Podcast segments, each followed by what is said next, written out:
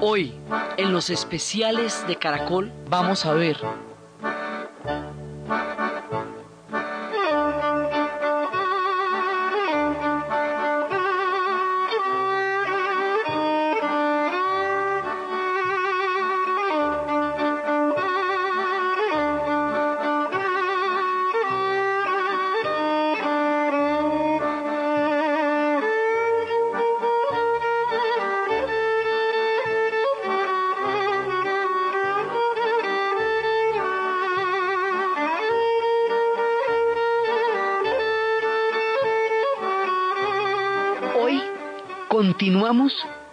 con la segunda parte de nuestro especial de cuatro programas sobre la serie del monoteísmo, de la historia de los pueblos de las religiones del libro. La vez pasada estábamos viendo cómo, bajo el manto de los persas, del amparo de los persas, los judíos pudieron regresar de nuevo a su tierra después de este otro éxodo en Babilonia. Pero vimos que no todos habían regresado, que algunos se habían quedado por el camino, constituyéndose en raíces, en fragmentos de esta cultura que van a quedar por el camino. La cultura judaica que van a permanecer en muchas partes de la tierra, pero el grueso de ellos regresa a Canaán. Cuando regresan a Canaán, pues le pasa lo mismo que la gente que regresa del exilio que muchas cosas han cambiado y muchas cosas han pasado. Lo mismo que cuando usted vuelve tiempo después al pueblo donde nació. Pues ya se murió fulanito, la tienda aquella la tumbaron y ahora hicieron ahí otra cosa, y que se hizo eh, la casa de no sé quién. No, pues mire, no sé quién se murió de viejo, esa casa ya la quitaron de ahí. Todas las cosas que cambian en el pueblo y aquella quién es, no, llegó hace poquito. Ve todo lo que le puede pasar a usted cuando regresa y se va a actualizar en chismes. Y, se, y aquellos quiénes son los samaritanos ajá, ¿y de dónde vinieron? No, los trajeron los asirios tiempo hace, ¿sí? Entonces se van a encontrar con la gente que estuvo allá, que se quedó, que no fue deportada a Babilonia, era poca, pero había. Ellos, los que no fueron deportados, sienten que la gente que llega de Babilonia llega con unas costumbres más raras, lo mismo que cuando usted llega a su pueblo le dicen, ve como usted está hablando como distinto. Eh, se está vistiendo distinto, lo veo como raro. Pues ¿cómo no lo va a ver raro si es que lleva 150 años por fuera? Pues claro que llegan raros. Entonces se van a tratar de poner de acuerdo en cómo va a quedar la religión. Cada vez que llega alguien de la diáspora hay que volver a organizar la cosa, porque pues hay que volver a integrarnos, ¿verdad? Entonces llegan los de Babilonia, y se encuentran con los que han venido gobernando y existiendo durante el tiempo en que estos estuvieron en el exilio y ahí hay toda una, una tensión por ir creando lo que va a ser la doctrina que se va, que se va modificando y se va alterando a medida que van pasando todas estas cosas. Entonces ahí hay luchas entre las diferentes fracciones por cómo va a quedar establecida la doctrina y cada uno de estos pueblos pues tiene nombres diferentes, entonces eh, tiene, son tribus diferentes, entonces tiene que poner, todo el mundo se tiene que poner de acuerdo para la nueva situación que es otra vez regresar a Canaán a través de la, de la permisibilidad de los persas, digamos que los persas permiten ese regreso, y la nueva construcción del templo para seguir con su proyecto de unidad. Todo esto es posible bajo el imperio persa.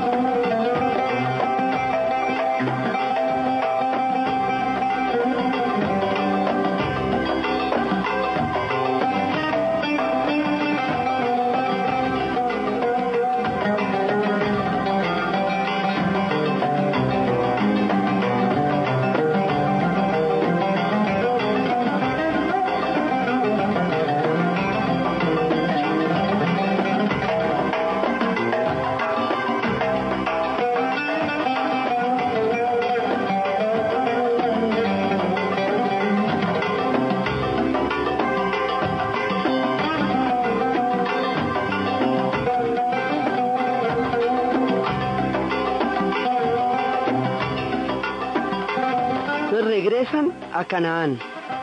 Y en Canaán empiezan a ver qué van a hacer. Entonces, cómo se ponen de acuerdo entre todos para continuar con su evolución como doctrina dentro de las nuevas circunstancias. Vuelven a construir el templo, empiezan a plantear unidad, pero ya ahí el mesianismo que venía de Babilonia empieza a convertirse en una importante vertiente de su visión del mundo y de lo que va a ser el pacto con Yahvé y todo esto. Y seguimos en la observancia estricta de las costumbres. Es muy importante observar cada una de las fiestas y esa, esa observancia es lo que les va a garantizar tanto afuera como adentro su identidad histórica. Entonces que durante la Pascua se coman las galletas sin levadura porque en el momento en que el faraón dio la orden de salir de Egipto no alcanzaron a echarle la levadura al pan, entonces se llevaron la arena sin levadura, eso se come durante la Pascua. Así, digamos, cada uno de estos, de estos ritos es muy, muy importante. La comida, que no se debe mezclar la carne con la leche porque no cocerás al cabrito en la leche de su madre. La manera como ellos comen se llama comida kosher. En general, la, detrás de esas, de esas prohibiciones y de esas reglas de comida existen poderosas razones de salubridad de pueblos que desarrollan en el desierto esta manera de vivir. Pero es muy importante la observancia de ellos, de sus leyes y sus costumbres. Entonces se están poniendo todos de acuerdo y mientras tanto se van sucediendo nuevos imperios.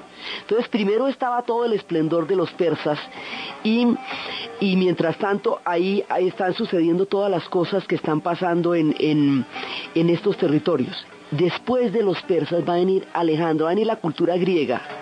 Y la cultura griega tiene una particularidad con respecto al pueblo de Canaán y particularmente a los judíos que no habían tenido que enfrentar antes. En los tiempos de la supremacía de Babilonia y de las culturas de Mesopotamia, la, dominación era militar. Digamos, usted quedaba sometido a los demás imperios porque los demás imperios simplemente lo vencían a usted y lo derrotaban y lo sometían y lo deportaban. Pero nadie le exigía a usted que compartiera su cultura, porque no había un interés en hacerlo usted parte de la cultura del otro. Los persas tienen un imperio organizadísimo, poderoso, maravilloso, riquísimo, encantador, pero no están interesados en que todo el mundo piense como ellos. Los griegos sí. Los griegos consideran que su nivel de civilización es tan alto, tan sensacional y tan fantástico, que ellos son la civilización y el que no los comparte es bárbaro. Bárbaro significa el que no habla griego. Así. Entonces consideraban que todo el que no hablaba griego era porque tenía una lengua que tenía unos sonidos así como bárbaro y era bárbaro. Entonces, esa idea de los griegos, de que todo el mundo tiene que compartir su cultura, y básicamente esa idea de Alejandro, de helenizar al mundo, va a ser una cosa muy complicada porque por las razones que hemos visto, el pueblo de Judá, el pueblo judío, no puede aceptar las costumbres ni, los dioses de ninguna otra cultura porque tienen un pacto con Yahvé que no pueden romper. Entonces, si le llegan con el cuento de que tienen que hacer, darle el culto a otros dioses, ellos no pueden hacer eso. Sencillamente no lo pueden hacer. Y ahí empiezan a chocar con una nueva, una nueva variante cultural que antes no existía, que eran, son las hegemonías, los procesos de globalización, como quiera que usted los llame. Es que con el mundo griego se empieza a dar el primer proceso de esos, porque la cultura griega helenizará todo. Digamos, sobre la base de esa cultura va a quedar la helenización de esto. Entonces, Alejandro va a helenizar el mundo y va a llegar hasta Persia y Alejandro sí va a darle, digamos, un golpe durísimo a los persas. Primero empieza por toda la periferia y después ya va a atacar el corazón de Persia que será Persépolis. Cuando pasa Alejandro por allá, en ese momento ya empiezan a, a darse, digamos, situaciones en las cuales hay choques profundos con la cultura judaica. En la zona de Canaán empiezan a pasar cosas complicadas con esta, con la llegada de la cultura griega y luego del mundo de Alejandro y luego de los generales de Alejandro. Esas tres etapas hacen que sea difícil la vida para ellos, porque hacía rato que los asirios habían atacado a la gente de Canaán que queda, a los fenicios, a los que quedan en las, orillas, en todo el Mediterráneo y los habían obligado a emigrar por todo el Mediterráneo y la cultura fenicia se va a desplazar hacia Cartago. Y ahora, con toda esta cantidad de, digamos, de influencias que se imponen sobre Canaán, empieza a haber choques. Y esos choques se van a hacer cada vez más complicados. Entonces, después de, después de Alejandro, Seleuco va a quedar Alejandro, cuando Alejandro, el, Alejandro Magno, Alexandros, el propio, el grande, el fantástico, el tremendo, muere, el tipo ha conquistado, pues no le digo cuatro millones de kilómetros cuadrados, el tipo ha conquistado el mundo. Salió de Macedonia y llegó hasta la India, donde solo la grandeza de la India era más grande que Alejandro. Entonces todo ese territorio que él conquistó, cuando él muere, ya no lo va a poder retener, eso se fragmenta se parte en pedazos y cada pedazo le queda a uno de sus generales que eran sus llaverías y sus amigos de infancia y con los que hizo toda la aventura y tal. Entonces, la parte del Medio Oriente, que es donde está nuestro relato, le corresponde a un tipo que se llama Seleuco. Y eso se va a volver un reino que se llama el reino Seleucida por Seleuco. el papá de Seleuco era un tipo que se llama Antíoco y Seleuco, en, honor a su padre, le pone a una de las partes más importantes de este reino que es Siria. Siria va a ser importantísima ahora. Le pone Antioquía. Y como ahí van a nacer las primeras escuelas cristianas, mucho tiempo más adelante en el relato, entonces eso va a ser uno de los hitos de las escuelas y por eso muchísimas ciudades y regiones se llaman Antioquia por Antíoco. Así va a llegar. Antioquia tiene ese nombre desde Siria por Antíoco padre de Seleuco, en los tiempos en que se fragmenta el gran reino de Alejandro en diferentes reinos allá. Otra de las grandes ciudades importantísimas del gran esplendor de Siria, que llegó a ser un reino muy poderoso, era Palmira, la muy señorial, viene de las arenas del desierto de Siria directamente a las fértiles tierras del valle. Entonces mucha, la Mesopotamia, una gran cantidad, sobre todo en el eje cafetero, sí que se reproducen estas ciudades, Mesopotamia, Palestina, Antioquia en general, toda esta zona seleuca va a quedar seleucida, va a ser parte de las referencias de nuestras ciudades y nuestra percepción de los nombres y las geografías por la vida de las escuelas cristianas que surgirían tiempo después en esas zonas. Entonces ahí queda Antioquía, que es en Siria, y va quedando todo eso y Siria, Siria se vuelve muy importante. Entonces, este pueblo de Canaán ahora es Seleucida. Y ahí está Siria, que está con Antioquía y que está con Palmira. Ahí está, pues lo que hoy es Líbano, sigue estando ahí, que es son los reinos fenicios, están un poco maltrechitos porque ya les han pasado por encima bastantes, pero ahí siguen. Y sigue el pueblo de Israel. En el momento en que a ellos los obligan, intentan imponerles la cultura griega, intentan imponerle los dioses griegos, intentan meterlos dentro de la helenización del mundo, ellos van a rebelarse con todos los hierros contra la influencia griega y van a tener una rebelión poderosa, tremenda y contundente que es importantísima en el imaginario judío que se llama la rebelión de los macabeos. Esa rebelión es la reacción de la cultura judía contra la presión de aceptar y asimilarse a la cultura griega. Entonces ellos ahí no se puede, antes no hayan tenido que, digamos, que batirse por un problema cultural contra los imperios que los rodeaban, porque los imperios que los rodeaban no, no necesariamente los, los obligaban a apartarse de sus pactos. Adquieren sí sus costumbres, muchas de sus costumbres, por ejemplo la circuncisión, que es tan importante en el judaísmo porque es el sello del pacto con Yahvé. En Egipto existía desde tiempo inmemorial, pero para ellos es el símbolo del pacto, está en la sangre de la circuncisión. Entonces, esto, digamos, es, muy importante para ellos, pero ya cuando viene alguien a decir que es que su cultura debe ser adoptada por los judíos, ellos no pueden hacer eso, precisamente por todas las condiciones que hemos visto. Entonces tiene la rebelión de los macabeos. Y esa rebelión es tan importante que lo que el equivalente a las Olimpiadas en el mundo judío en la actualidad se llaman las macabiadas, por la rebelión de los macabeos. Entonces, ellos van a sujetarse a sus costumbres con alma, vida y sombrero y va a haber la gran rebelión de los macabeos. Después de la rebelión de los macabeos va a haber una serie de gobernantes de otra de las tribus que eventualmente van a aceptar la hegemonía, la influencia griega y por lo tanto van a ser considerados ilegítimos por los judíos porque terminan aceptando aquello que ellos se habían revelado para, para impedir. Entonces dice, pero aquí no salió lo comido por lo servido. Entonces a estos que llaman asmodeos no les paran bolas y no los consideran sus verdaderos gobernantes, porque no consideran que sean ellos quienes legítimamente los representen. Entonces, ahorita vienen todos estos imperios que estaban intentando poner su cultura sobre la cultura judía eso no les había pasado antes. Con Egipto y Mesopotamia ese no era el problema. Eran otros, pero no era ese en particular. Entonces ahora, en una de esas, digamos, de todas estas batallas que están sucediendo entre las luchas fraccionales al interior, tanto de ellos como del imperio Seleucida, que también entra en crisis, van a aparecer en escena unos personajes que nadie sabe hasta ahora qué tan tenaces van a ser unos personajes que van a montar un imperio con unas características que antes no se habían visto en Occidente. Este imperio, a diferencia de todos los demás, no es un imperio de Oriente, es un imperio que viene de Occidente y viene con todos los hierros. Van llegando los romanos.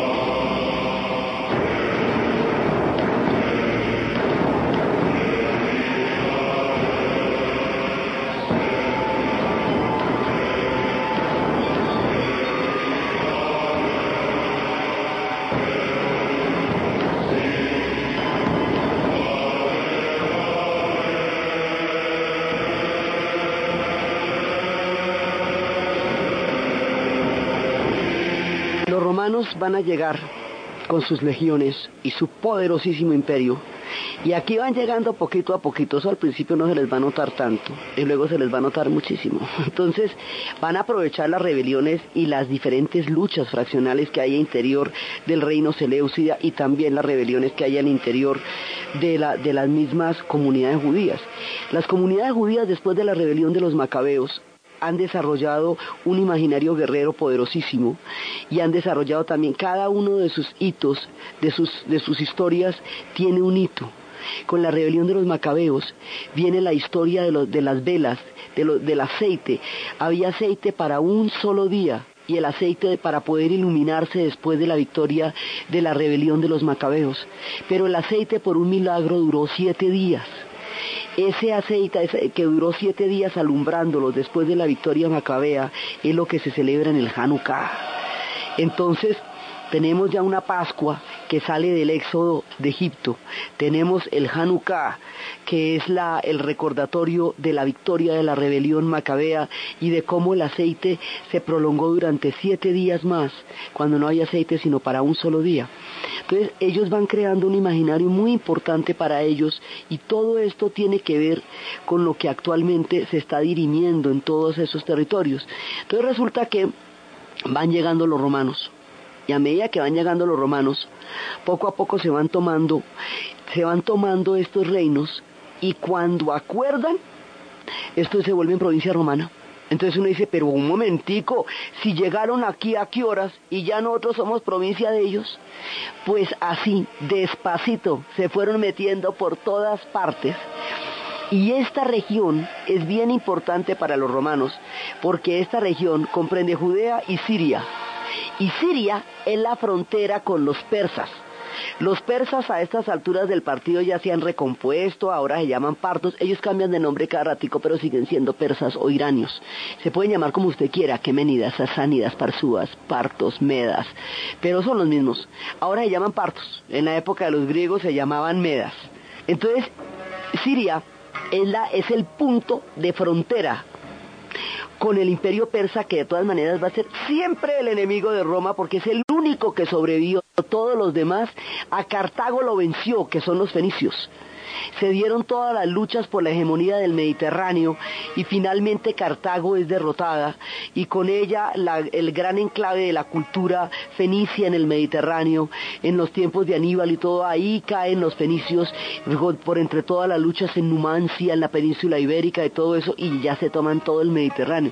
Cuando llegan aquí ya han avanzado por todo el Mediterráneo, ya, han hecho una vuelta larga y empiezan a interactuar con el mundo judío. Entonces, con la tierra de Canaán, los fenicios que habían pasado a ser Cartago, expulsados por las, eh, por las embestidas primero asirias y luego seleucidas y por la manera como Tiro y Sidón fueron aniquiladas y entonces ellos tuvieron que desplazar sus ejes de civilización hacia Cartago porque Tiro y Sidón fueron, en todos estos procesos fueron aniquiladas. Entonces lo último que les quedara a Cartago, Cartago se enfrenta a Roma, Roma termina derrotando a Cartago y ahí caen los cananeos fenicios. Vamos a continuar con los especiales festivos de Caracol después de la pausa comercial. Es hora de vivir el mejor entretenimiento. DirecTV te cambia la vida. DirecTV da la hora en Caracol Radio. En Caracol Radio son las 11 de la mañana y 31 minutos. Mantén viva tu pasión. Suscríbete ya a DirecTV y te instalamos gratis hasta en tres televisores para que disfrutes la mayor cobertura del fútbol profesional colombiano. Llama ya al numeral 332 y visítanos en nuestros puntos de venta. DirecTV te cambia la vida. Promoción válida hasta 31 de marzo. Solo aplica para pospago en los planes básicos oro y plata. Aplica para estratos 3, 4, 5 y 6. Aplican condiciones y restricciones. Visita directv.com.co. Última hora Deportiva Caracol. Los 23 jugadores citados por el técnico Harold Rivera a la concentración de la Selección Colombia de Fútbol Sub-17 practicaron en Bogotá con miras al suramericano de la categoría. Juan David Roncancio. El combinado nacional que participará en el Campeonato Suramericano de la categoría en Argentina terminó su práctica matutina y viajarán el día de mañana a las 7 de la noche. El equipo nacional enfrentará a las selecciones de Argentina, Paraguay, Ecuador y Venezuela y su primer partido será el día martes 2 ante los guaraníes a las 3 y 5 hora de Colombia. Gracias Juan David. Y en el tenis, en el Seguros Bolívar Open de Pereira, a esta hora el eslovaco Josef Kovalik, procedente del cuadro clasificatorio, sorprende a la siembra número uno del certamen, el italiano Paolo Lorenzi, a quien derrotó ya en el primer set 6 por 1. También juegan Ivo Karlovich ante el brasileño Fabiano de Paula y Paul Capdeville, el chileno, contra el croata Tony Androich. Más información en www.caracol.com.co y en Twitter, arroba caracoldeportes. Es hora de hacer la diferencia entre hablar y conversar. Grupo Bancolombia. Le estamos poniendo el alma. Vigilado Superintendencia Financiera de Colombia. En Caracol Radio son las 11 de la mañana y 33 minutos.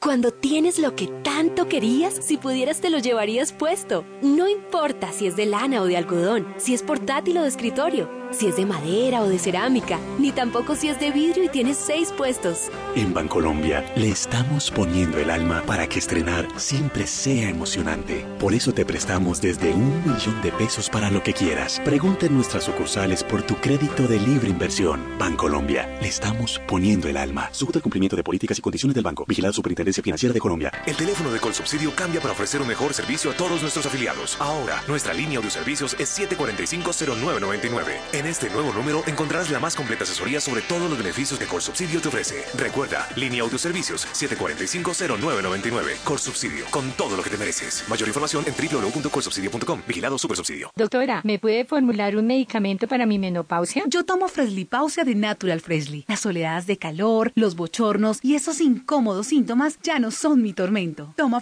Pausia y fresca. En Caracol Radio. Son las 11 de la mañana y 35 minutos. Es un fitoterapéutico no exceder su consumo. Lee indicaciones y contraindicaciones en la etiqueta. Si los síntomas persisten, consulte a su médico. Registro en Viva. Gastritis es inflamación de la mucosa gástrica. Finacid, fórmula especial antiinflamatoria de origen natural que retorna a la normalidad gástrica. Esofagitis es inflamación de la mucosa esofágica. Finacid, fórmula especial antiinflamatoria de origen natural que retorna a la normalidad gástrica. Finacid, calidad natural freshly. Tratamientos científicos con productos naturales. Finacid, fórmula especial antiinflamatoria de la mucosa gástrica.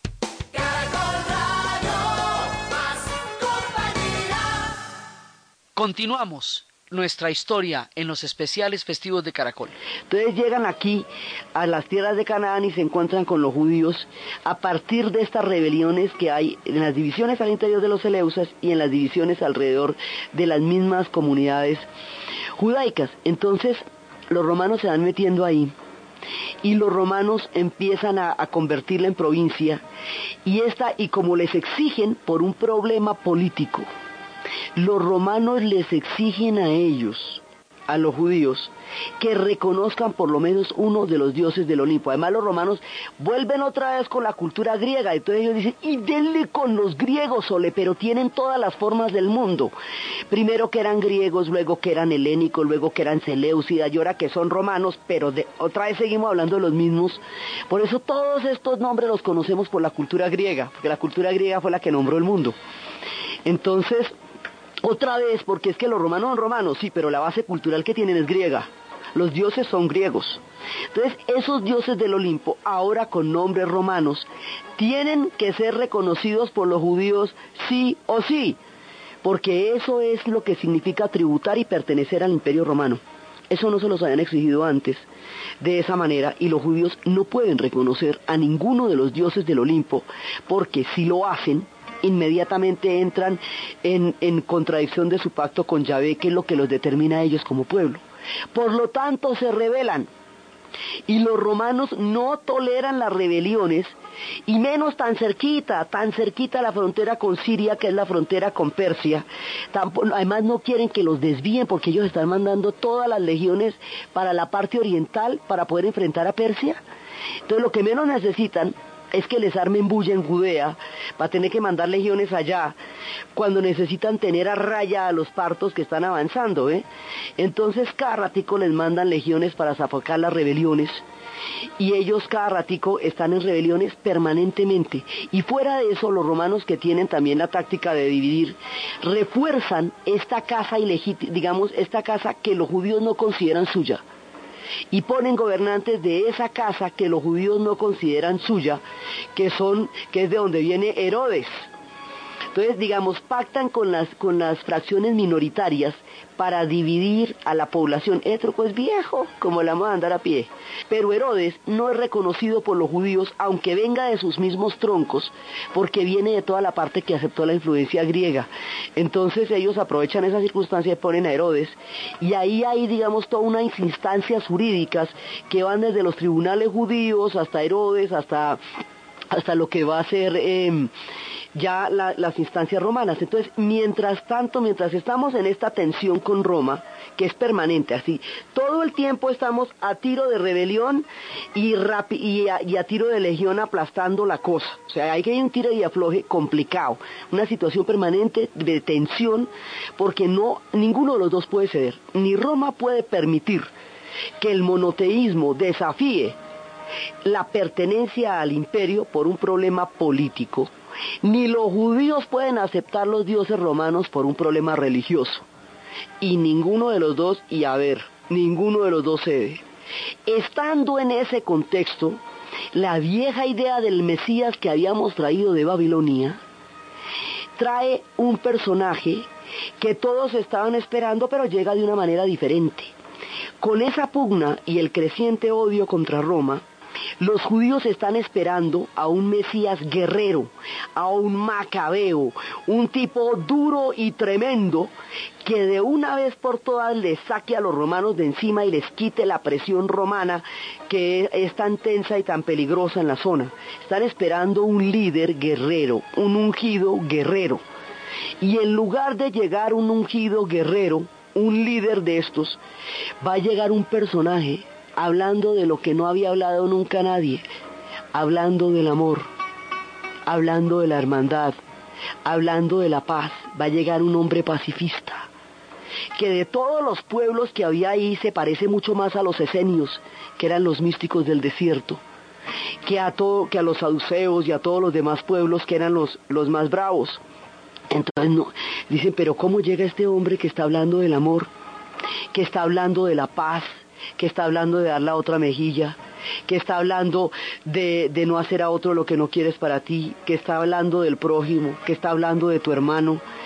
E, entonces, ¿cómo hacemos si nosotros lo que queríamos era un líder guerrero para enfrentarnos con los romanos? Y entonces, esto genera un desconcierto muy grande, pues está, está a otro nivel. Entonces, una parte de ellos considerará que este hombre, el hombre que viene a hablar del amor y de la igualdad en un mundo de esclavos, de eso no se había hablado antes. Este hombre que trae el mensaje del amor, una parte de ellos ve en este hombre al Mesías tan largamente esperado. Y otra parte, que es la parte mayoritaria, como está esperando un macabeo para enfrentarlo con los romanos, no reconoce en él al Mesías. Luego lo sigue esperando. La gente que lo reconoce como el Mesías, lo sigue, se va a escindir, se rompe del tronco de la religión judaica y van a fundar una nueva fe. La gente que sigue a este hombre que viene hablando del amor, la gente que sigue a Jesús, se llamará cristiana. Y la gente que no considera que este Mesías es su Mesías, sino que sigue esperando lo suyo, continúa dentro de la religión judaica. Y así, del corazón del judaísmo, nace el cristianismo. Entonces, en un principio, esto es una división al interior de la fe judía. Pero más adelante, un romano, Pablo de Tarso, un romano, cuando Roma es el universo entero y donde no cae una hoja que no sea romana, se va a convertir al cristianismo y va a decir que este hombre, el que trajo el amor y la fraternidad y la paz, este hombre con esta doctrina no murió solo por sus hermanos judíos, sino que murió por toda la humanidad y va a universalizar el cristianismo. Entonces ya no será el proyecto de los que lo seguían, sino que se va a convertir en un proyecto universal y va a continuar otra parte de la historia porque Pablo de Tarso le va a dar el carácter, ese carácter y va a, sustituir los ritos y va a pactar, los pactos se van a renovar es a través del bautismo, no de la circuncisión, sino del bautismo es donde se van a dar los pactos y a través de la Eucaristía, recordando la simbología de la última cena. Entonces tiene una simbología distinta, mientras que, la comunidad judía tiene su propia simbología que continúa con todo su recorrido de la historia. Entonces aquí el monoteísmo da sus otros frutos, son las religiones del libro. Pero unos y otros, ya sea los judíos o los cristianos, tienen con Roma el mismo problema. No pueden ceder a las exigencias de Roma de reconocer los dioses del Olimpo, porque unos y otros se han comprometido totalmente con una sola fe y con un solo Dios y con el libro. Por eso los enfrentamientos con Roma en ambos casos van a llevar a la tragedia. En el caso de los cristianos va a llevar a un enfrentamiento y a un martirio terrible y serán un poder al interior del imperio, luego un poder paralelo al imperio, hasta que finalmente sean ellos quienes terminen gobernando el imperio y una vez que caiga el imperio romano, solo los cristianos tendrán una propuesta histórica capaz de, de rellenar el vacío que Roma dejó. Y en el caso de los judíos, el enfrentamiento con los romanos va a llevar a las tragedias más terribles porque ellos no pueden de ninguna manera aceptar ningún Dios, ningún otro Dios, porque ellos tienen un pacto exclusivo con Yahvé. Entonces, ellos tienen un problema de principios que es un problema religioso del pacto con Yahvé. Y los romanos tienen un problema político de no dejarse desafiar de nadie bajo ninguna circunstancia, en ningún término. Eso hace que el antagonismo entre estos dos pueblos vaya a llegar a niveles imposibles. Entonces, por un lado, el mesianismo que venía de Babilonia va haciendo carrera en un pueblo permanentemente hostilizado por Roma, porque desde el punto de vista judío ellos están hostilizados permanentemente por los romanos, fueron invadidos y convertidos en provincia, y desde el punto de vista romano son una provincia rebelde que, que permanentemente genera situaciones de conflicto y nunca la logran mantener en paz. Entonces esto se va convirtiendo en una cosa cada vez más complicada y en ese contexto es cuando habíamos dicho que estaban esperando a un macabeo, a un Mesías macabeo, a un hombre guerrero que de una vez por todas les quitara a los romanos de encima y llegó fue un hombre hablando del amor, hablando de la paz, hablando de la fraternidad, hablando del mensaje de la hermandad humana y de la igualdad entre los hombres que no había hablado nadie nunca antes. Entonces eso desconcierta muchísimo a quienes están esperando a un guerrero. Entonces hay quienes van a reconocer en él al Mesías y se van a separar de los judíos y lo van a seguir y al seguirlo se llamarán cristianos. Y hay quienes van a continuar esperando el Mesías y no van a reconocerlo porque no consideran al guerrero macabeo que están que han estado aguardando para poder enfrentar a Roma. Esos continúan siendo el tronco principal de la religión judaica. Entonces de la religión judía sale la religión cristiana en torno a la figura de quienes reconocen en Jesús al Mesías y quienes no.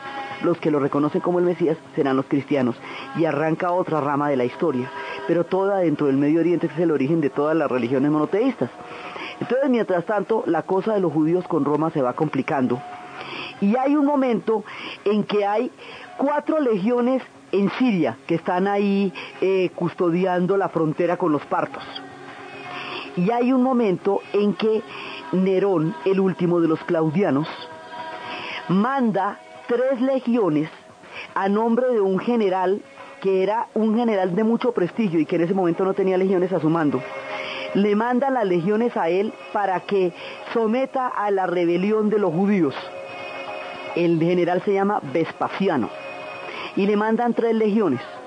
Y en el momento en que le mandan tres legiones, para poder sofocar la rebelión judía. Las rebeliones son permanentes, pero esta del 66 es una rebelión grandísima. Entonces, le mandan las legiones y en el momento en que le mandan las legiones, en Roma se arma un despelote porque es cuando se incendia Roma, es cuando el incendio de Roma fue, digamos, la idea de que Nerón la encendió, parece no ser cierta porque al contrario, él se vio muy afectado por eso. Y mm, hay un momento en que Nerón pierde el control de la cosa, del imperio. Lo pierde porque además pues el man estaba en otra cosa y estaba más loco que las arañas. Entonces se va a hacer una gira por Grecia que le parecía tan bonita y tan divertida. Y otros decían, míralo, dice que gira por Grecia con rebeliones en el imperio, ¿cómo te parece? Entonces le hacen como digamos una especie de golpe de estado casi. Y los generales empiezan a disputarse el poder. De aquí en adelante en Roma el poder lo daban las legiones. El que lograba más triunfos y tenía a su mando más legiones, estaba en condiciones de pelearse el derecho a ser César. Y se está acabando la rama de los claudianos. Entonces, entre el incendio de Roma, la insurrección de los generales, Nerón termina suicidándose. Y al suicidarse Nerón se produce un vacío de poder grandísimo y la leonera se desata por quién va a ser César. Vespasiano decide esperar tranquilamente a ver cómo se pone la marea. Y eso es lo que va a definir la suerte de los judíos.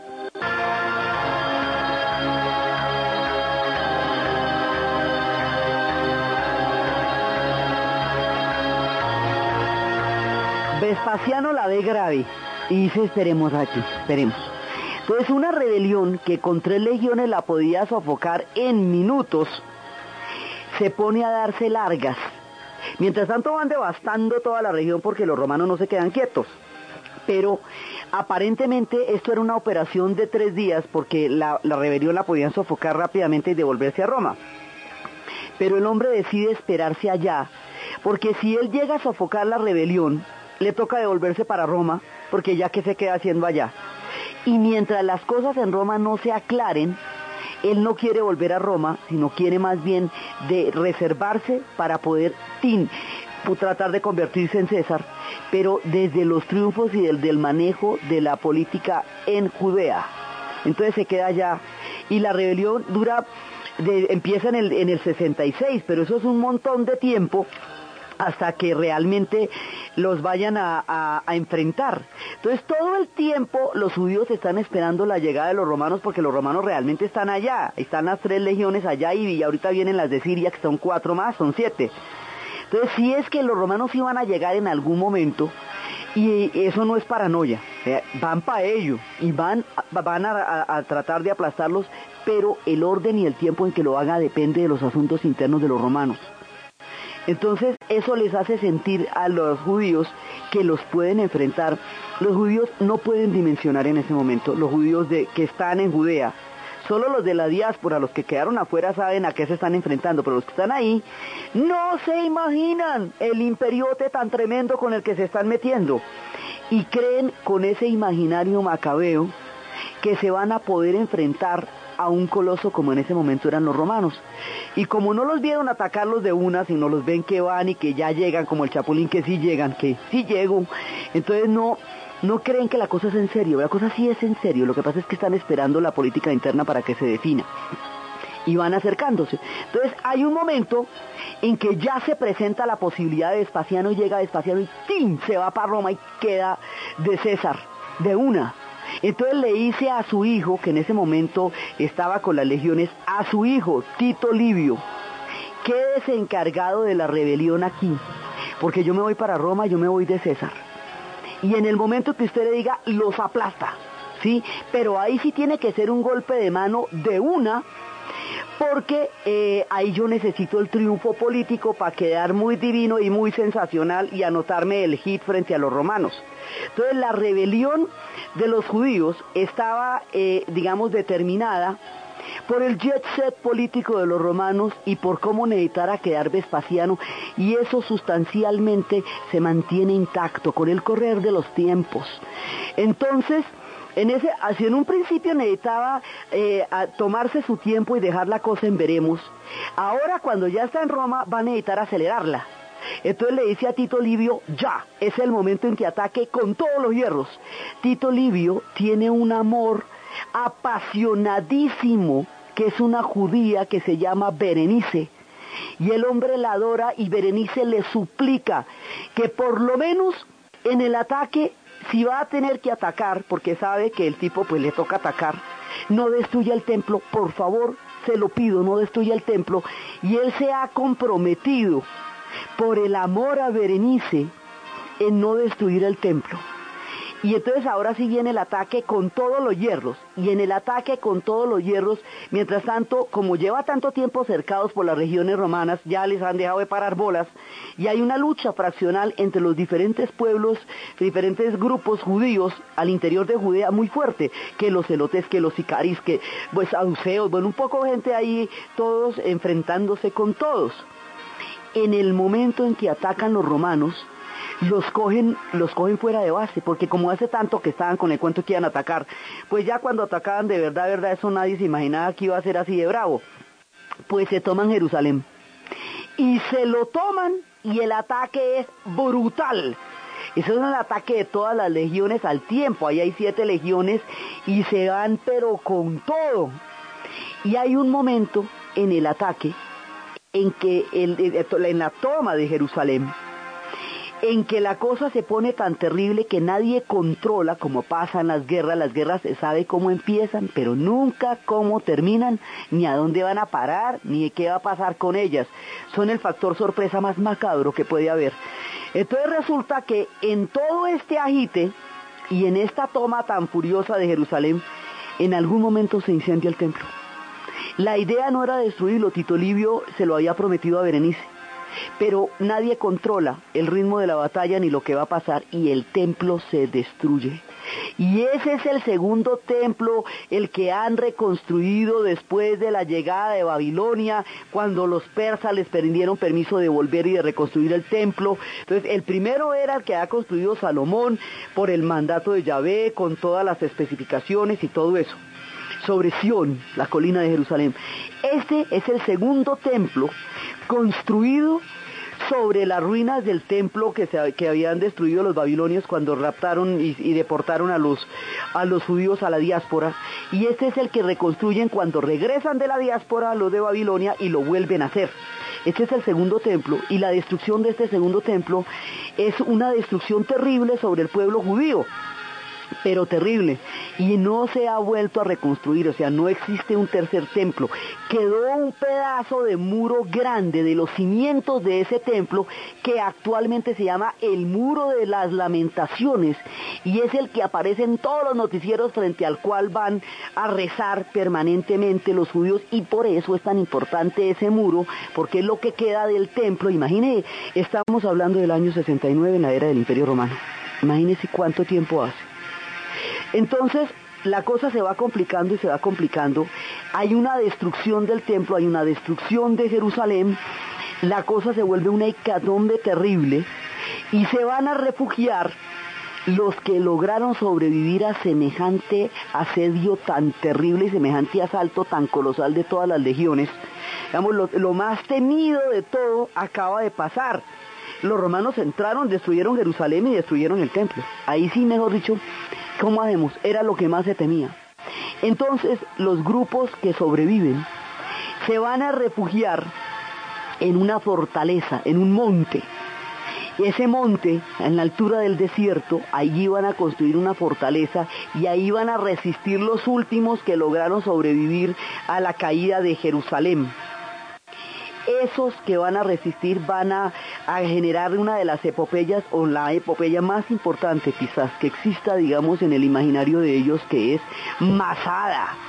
Entonces, en el 70 es cuando se produce ya la, toma sobre, sobre, Jerusalén, ya la caída. Y luego viene, al, al, poco tiempo, viene la rebelión. Pero entonces la manera como nosotros sabemos de la rebelión de Masada, nosotros vamos a contar ahorita la rebelión, pero la manera como nosotros conocemos el testimonio de la rebelión es tan supremamente eh, increíble como la historia de la rebelión misma. Nosotros vamos a saber, porque hay un único testigo, que fue el que escribió lo que pasó. Entonces, la historia tiene un giro que nadie se imagina. Resulta que en la Francia ocupada, en el tiempo de los nazis, en la Francia de Vichy, un hombre, un hombre adinerado de nacionalidad norteamericana que en ese momento todavía no había entrado en la Segunda Guerra Mundial porque era eh, antes del ataque a Pearl Harbor Estados Unidos no estaba involucrado en la Segunda Guerra Mundial. Este hombre se llamaba Varian Fry. Este hombre, Varian Fry, solito, con dos, un poco, dos amigos nomás y con su fortuna personal puesto a la causa, está cruzando los Pirineos con los grandes genios de la cultura judía en Europa. Está cruzando los Pirineos franceses para tratar de llegar a España, para sacarlos de allá a una cantidad de personajes excéntricos, eh, neuróticos y muy difíciles de convencer del peligro real en que estaba se llevaba los tesoros artísticos de Europa en la forma de los seres humanos que nos dieron las grandes joyas. Esa caravana que estaba tratando de pasar los Pirineos de la mano de Fry, ahí iba Marc Chagall, ahí iba Heinrich Mann, el hermano de Thomas Mann, ahí iba Alma Mahler, y en la maleta de Alma Mahler las partituras de Mahler y de Strauss que acababan de ser declaradas arte degenerado y que iban a perderse si ella no la saca de allá. Ahí iba Max Ernst, uno de los grandes padres del surrealismo.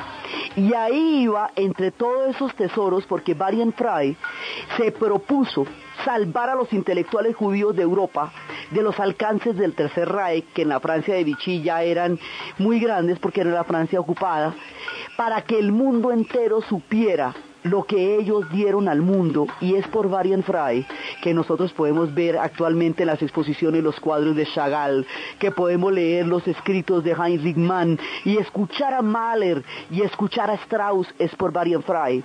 La historia que nos van a contar es una de las más conmovedoras y de las más tremendas y de las más importantes en el espíritu, en el corazón y en el imaginario del pueblo judaico. Y esa historia es la que vamos a ver mañana en el tercer capítulo de nuestro recorrido por los pueblos monoteístas. Esa historia y la del surgimiento de una nueva religión.